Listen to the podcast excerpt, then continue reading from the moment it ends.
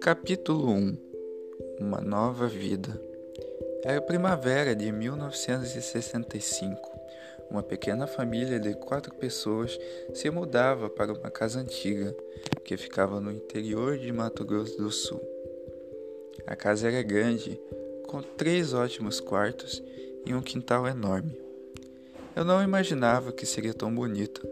Ali eu sabia que teria uma vida nova com a minha família.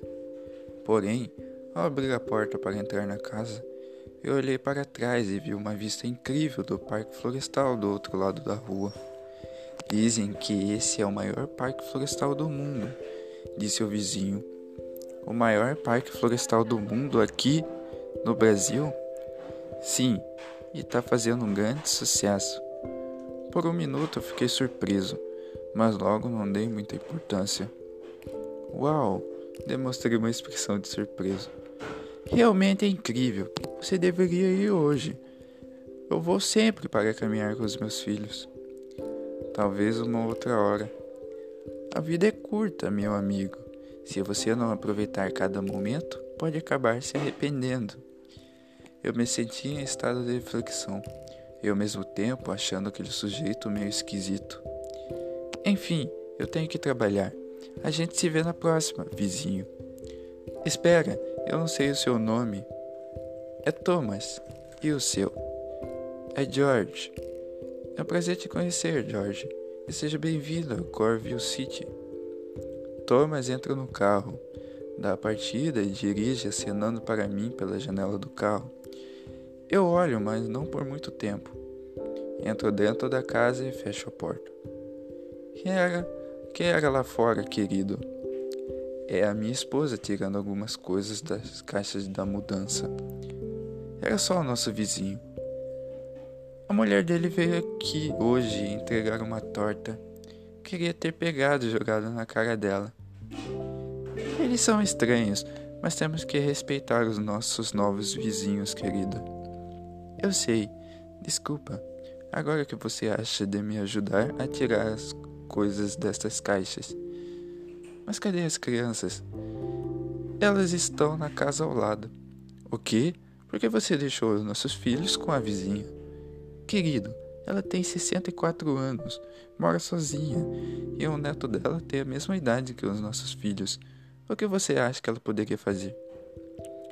Em um quarto da casa ao lado, Três crianças estão jogando um pequeno jogo de tabuleiro chamado Detetive. Agora é sua vez, Folha, diz uma das crianças. Ok, eu acho que eu. Eu acho que foi o cozinheiro com a faca do quarto. Que pena. Está errado, amigão. Como assim, Abimael? Está errado. Agora é a vez da Natália. Eu tenho certeza que foi um mordomo com a faca na cozinha. Infelizmente, está errado. O quê? Vai a merda, minha mãe, eu te odeio. Eu só sei a resposta, não preciso me ofender. Nisso, Gabriel, o irmão mais velho de Abimael, entra no quarto dizendo: Piolento, chama seus amigos para comer. Ele sai em seguida e deixa a porta aberta. Com isso, as crianças saem correndo, animados para a cozinha. Todos sentam na mesa juntos e comemos ao e olhar para todos, até para minha irmã Natália, que me odeia. O que foi, garoto? Ela olha de volta para mim. Nada não. Eu só estou tentando me acostumar à vida nova com os nossos que, que os nossos pais nos arrumaram. O clima começa a ficar meio tenso e eu não sabia mais o que dizer. Então, o que vocês acham de irmos até o Parque Florestal do outro lado da rua? Diz Abimael animado. Não sei se é uma boa ideia, diz Gabriel. Qual é o problema das crianças se divertirem um pouco no maior parque florestal do mundo? A avó de Abimael entra na cozinha se apoiando a uma bengala velha, de madeira com vários riscos e usando um suéter marrom e, uma, e um crocs branco. O problema é que eles são apenas crianças. Eu tenho 12 anos, cara, mas eu sou praticamente um adolescente, reclama Abimael. Silêncio, piolento. Parem de brigar, crianças. Os nossos vizinhos vão com os pais dele. Deixa que eu converse com eles. E você, Gabriel, trate de levar o seu irmão também. Tá bom. Gabriel esfrega a cabeça de Abimael com a mão fechada. Pela janela, eu olhava o parque do outro lado da rua e pensava como os meus filhos estariam brincando. E ao lado da barraca de cachorro-quente e sorvete, manchando as suas roupas coloridas e seus sapatos bonitos. Eu acho as pessoas dessa cidade meio estranhas, mas é uma oportunidade de uma vida nova para mim e Maria, e para os nossos filhos também. Mesmo eu não amando mais ela como antes, resolvemos mudar para esse lugar para ter uma segunda chance. George, querido, pare de ficar perto dessa janela olhando esse parque maldito e me ajude levando as coisas das crianças para o quarto de cima. Pode deixar, querido. Eu começo a pegar alguma das caixas e a subir as escadas. Vou até o quarto dos meus filhos e fico pensando por um segundo. Escuto a porta abrindo e barulhos de passos vindos do andar de baixo. Vou até lá e são os meus filhos. Pai, o que acha de a gente ir no Parque Florestal hoje? Sorri. Eu não sei, filho. Por favor, pai, diz Folha. Sim, pai. Por favor, diz Natália, animada com a ideia. O que você acha, Maria? Todos nós olhamos firmes. Vão se divertir. Ok, hoje a gente vai nesse tal parque. As, as crianças começam a comemorar e eu demonstro um pequeno sorriso tudo será diferente.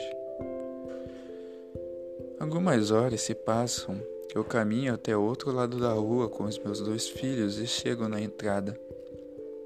Seja bem-vindo ao Parque Florestal Aventura ao Acaso. Que nome mais ridículo para um parque.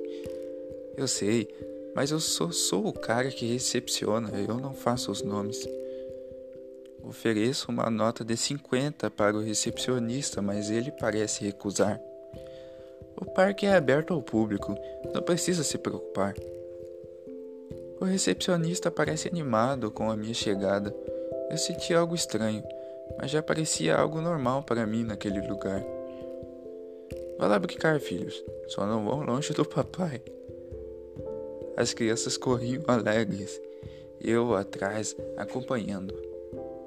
Paramos várias vezes na barraca de sorvete que tinha um gosto incrível, por sinal, e ainda servido por uma senhora muito simpática. Durante a primeira vez dentro da sorveteria, eu estranhei umas coisas. Durante a minha caminhada até, a ca... até o caixa, eu via pessoas saindo com um sorriso estranho no rosto. Olá, boa tarde, diz a atendente da sorveteria sorrindo. Ah, olá, boa tarde. Parei de olhar em volta. O que o senhor vai querer? Eu vou querer três casquinhas. Tá na mão. Alguns segundos esperando, finalmente a casquinha estava pronta. Tirei a minha carteira do bolso e perguntei o preço dos sorvetes. É por conta da casa, relaxa. E não preciso ficar triste ou até mesmo desconfiado. Eu estou feliz até que enfim alguém dando sorvete de graça. Folha fala ao pegar o sorvete. Algumas horas passam, mas a minha alegria com os meus filhos não tinha preço naquele momento. A noite chega. Estava tão feliz, mas de repente eu escuto um barulho muito forte vindo ao lado de fora da sorveteria. Pessoas correndo, mulheres e homens gritando, pequena explosão acontecem e eu seguro a mão dos meus filhos. Saímos correndo desesperados, a multidão à nossa volta se vira para a saída. Olho para frente e vejo um clarão de luzes. Algumas das pessoas caíam no chão, mas aquela minha única preocupação naquele momento eram os meus filhos e mais ninguém. Um pressentimento ruim toma conta de Maria, que estava na casa da cozinha tomando um chá. E a avó do Abimael olhando pela janela, a tragédia acontecendo no parque. As luzes, a multidão enlouquecida. Eu olho de preocupação no seu rosto. Finalmente, George chega na saída do parque e encontra com um dos guardas. Parei, nem um leve suspiro. Viro para trás e não vejo os meus filhos. Volto desesperado, correndo, chamando pelos seus nomes, mas não vejo nada no meio daquela multidão gigante. Entre o desespero à procura dos meus filhos. Dois seguranças me seguram. Eu falo chorando, mas nada adianta e eu me via sem saída. A noite ficava mais escura. Eu em algum lugar do parque, com mais árvores, bem longe da estrada e saída, com postes de luzes piscando, nenhuma pessoa visível. Porém, em volta alguma de algumas árvores, um pequeno garoto deitado no chão acorda, abre os olhos, levanta e olha em volta, dizendo: Mas que merda! ai. Foi isso. Ai ai. Esse foi o primeiro capítulo. Eu espero realmente que vocês tenham gostado. Uh, espero que tenha ficado legal. E a gente se vê na próxima. Tchau. Até nunca.